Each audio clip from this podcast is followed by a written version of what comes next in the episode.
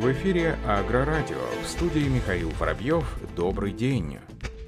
Чебоксарский промтрактор увеличил выпуск тракторов. Производство техники Чебоксарского завода промышленных тракторов за январь 2021 года по сравнению с аналогичным периодом прошлого года выросло на 50%. По словам гендиректора завода Александра Титова, выпуск сельхозгусеничных тракторов увеличился на 90%. В настоящее время в процессе сертификации находится гусеничный сельхозтрактор общего назначения тягового класса 6.0 «Агромаш Руслан» с резиноармированными гусеницами отечественного производства. Кроме того, с участием инжиниринговой компании «Миконт» разработана конструкторская документация новой модели трактора Т-3003, опытная образец которого появится в первом полугодии этого года. Также в 2020 году было организовано серийное производство автоматических трансмиссий, которые внедрены в большинство машин класса Т9 и Т11, выпускаемых под брендом Четра.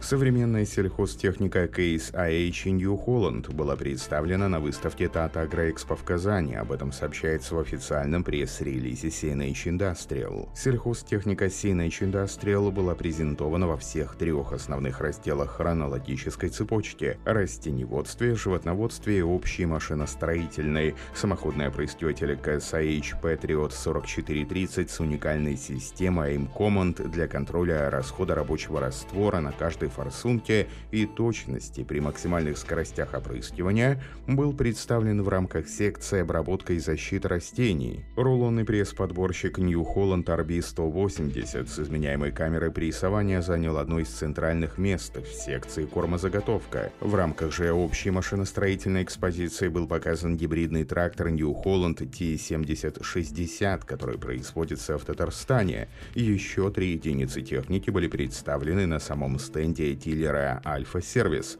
В их число был включен универсальный трактор KSH Magnum 340 с номинальной мощностью 340 лошадиных сил, современной трансмиссией PowerShift, а также кабиной Survivor с отличной обзорностью и шумоизоляцией. Данный трактор также производится на заводе CNH Industrial в набережных Челнах.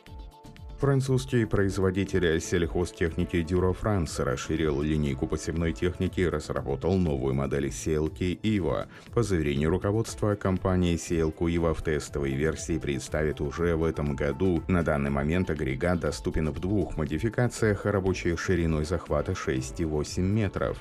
Техника оснащена 30 подрессоренными специализированными зубьями типа Pigtail, распределенными в 4 ряда.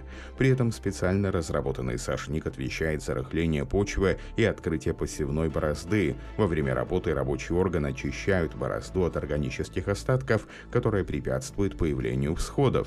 Семенные трубки поставляют семена к сошникам под каждым зубцом. Подача семян возможна с любого семенного бункера. Глубина посева регулируется с помощью двух передних колес и заднего катка с резиновыми шинами. При необходимости каток можно заменить колесами и дополнительными цепями, установив их сзади для выравнивания поверхности почвы.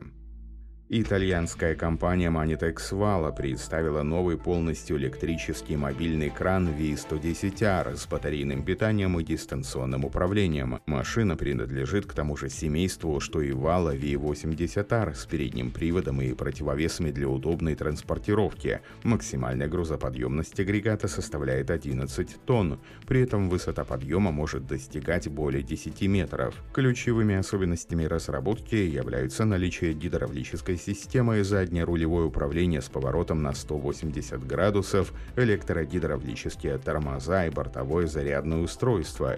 Как отметили в пресс-службе компании, электрический агрегат Monitex Vala также получил увеличенную колесную базу, лебедку, стабилизатор устойчивости, функциональное колеса и складной удлинитель.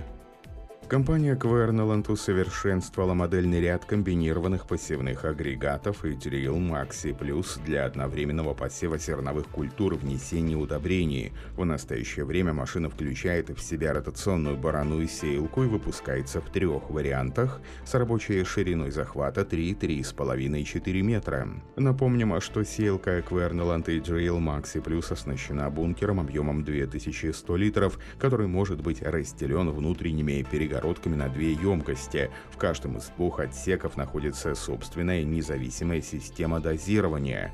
Уровень семян в бункере контролируется электронными датчиками. За нормами внесения семян на удобрение отвечают дозаторы LDOS, совместимые с ISO-басы, имеющие электропривод, что позволяет регулировать объем посевного материала и удобрений независимо друг от друга. Оператор может провести автоматическую калибровку посевающего аппарата. Для этого нужно ввести желаемое значение в терминал и нажать кнопку для начала калибровочного теста.